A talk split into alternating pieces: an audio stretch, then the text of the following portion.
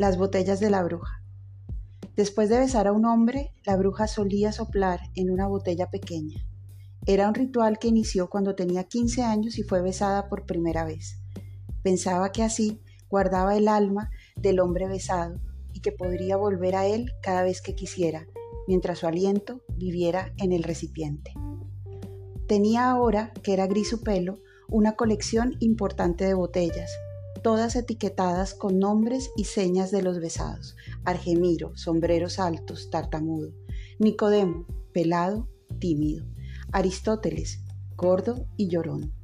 No eran juicios, eran etiquetas que le recordaban a los hombres, y así, cuando tenía necesidad de ser besada por un valiente o por un sordo, por un poeta o por un campesino, podía simplemente ir a la botella y recuperar el recuerdo. Todas las botellitas eran iguales, más o menos de 3 centímetros, de un color café oscuro pero traslúcido, con un corcho que las tapaba y un lazo de colores que también tenía un significado. Rojo para los apasionados, rosa para los románticos, negro para los infieles, azul para los soñadores, verde para las que no hicieron latir su corazón. La colección la guardaba en una cajita de madera con espacios separados y dispuestos para cada botellita, de modo que a pesar de sus viajes y el trajín, ninguna de las esencias corriera riesgo.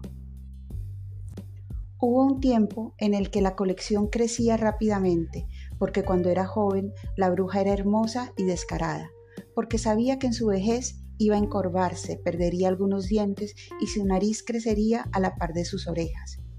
Y porque sabía esto, guardó en las botellas distintos besos para distintas necesidades. Pero había una sin etiqueta, era verde, de lazo amarillo, o sea que no era de un apasionado ni de un romántico, no era un infiel ni un soñador, y la ausencia de etiqueta hacía presumir que de ese beso no necesitaba referencia, tampoco tomaba de ella jamás aunque podían pasar horas mirando la botella en un encuentro casi erótico entre sus manos pecosas y arrugadas y las líneas lisas de la botella.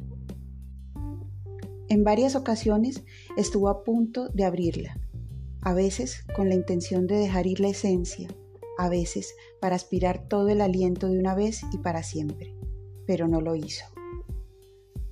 Lo que pasó para llenar ese recipiente aún le provocaba frío en la espalda, una emoción que caminaba entre la furia, el deseo y el espanto.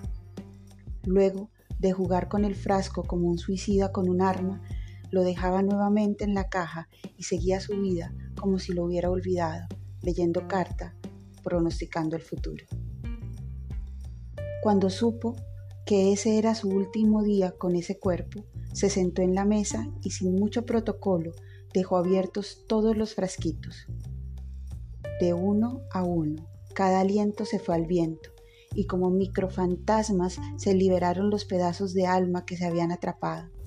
Por último, ya vestida de negro, bien peinada y con su labial rojo, abrió el frasco verde y en un suspiro que pareció eterno, tomó todo su contenido.